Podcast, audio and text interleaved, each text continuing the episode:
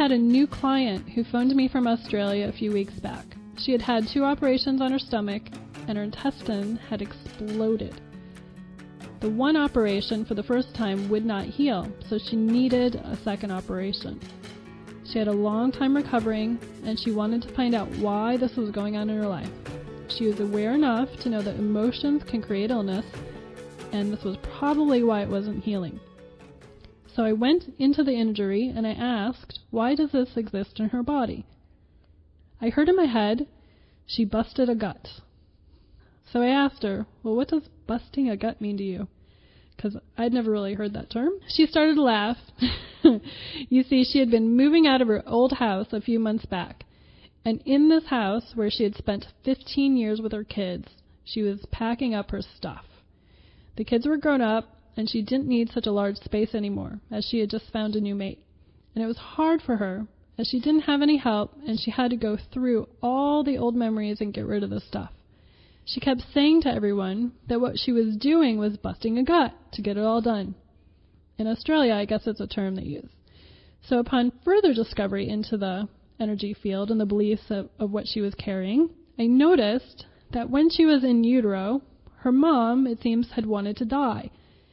Those were the words that just kept showing up in the energy when I wanted to go release it. So I asked her, Why would your mom want to die when you were in her womb? And she said that when she was in her womb, her father actually died. Her mother had to give her up for adoption because she could not care for another baby, as she already had two kids and no work. So she gave her up for adoption. However, when I went into the energy field, I could see that the mom, being overwhelmed with the sudden turn in her life, felt like she wanted to die too. And she was pissed because she was like, why did he leave me alone and why couldn't it have been me instead? That was her thought. Weird stuff happens when we get overwhelmed with life. And the energy of that was in my client still, and she was in her 50s now. Now, what's really interesting is, is that over the course of this client's life, she literally said she kept feeling like she wanted to die at various points in her life. She even had a huge panic attack that happened right after a neighbor died, and it put her in a depression and a spin for weeks. You see, events in life can trigger things inside of you and old emotions and energy that you might not even know are still there. And this was what was occurring for her. So I wanted to show her that some of the stuff that she was feeling is not even your own stuff. So I wanted to show you that some of the stuff that you're feeling in your body is not even your own stuff originally. I mean, it originated somewhere else. And after we released this energy from my client, she reported that she is now healing a lot faster. If she had been willing to connect to her spiritual side and watch her words prior to this, who knows, maybe it wouldn't have happened. I mean, who knows? But words coupled with a strong emotions that are unhealed can have effect on the life all around you.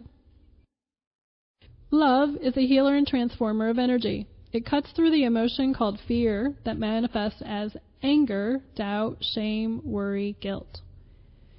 Guilt and shame are the lowest frequency emotions. Remember on the scale of 0 to 1,000, guilt and shame are 20 and 30, and love is 500? Having choice over these emotions comes from feeling loving emotions. This is mainly how I is guided to transform people. Fill myself with light and get the feeling in my body of total love and kindness. For some people who are beaten up in life, feeling kindness and love is hard, but they can usually feel appreciation for something in their life. And that's why keeping a journal filled with all the things you appreciate can be a huge boost to your energy field. So I would get that energy in my field and fill my whole being with it. And that's how I would use my energy to fix people. It's really a great cure all. It's not mental, it's a feeling in the heart that balances your emotions. Kids need to know this too. If they're a little cranky or crazy, just get them back in their heart. Kids can do this in two seconds. They're used to going there.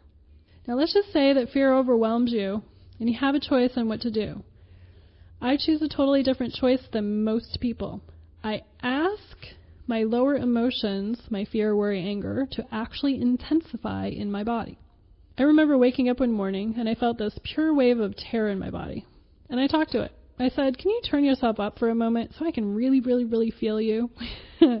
you must really want my attention, so I'll pay attention to you, so just turn it up so I can really feel you.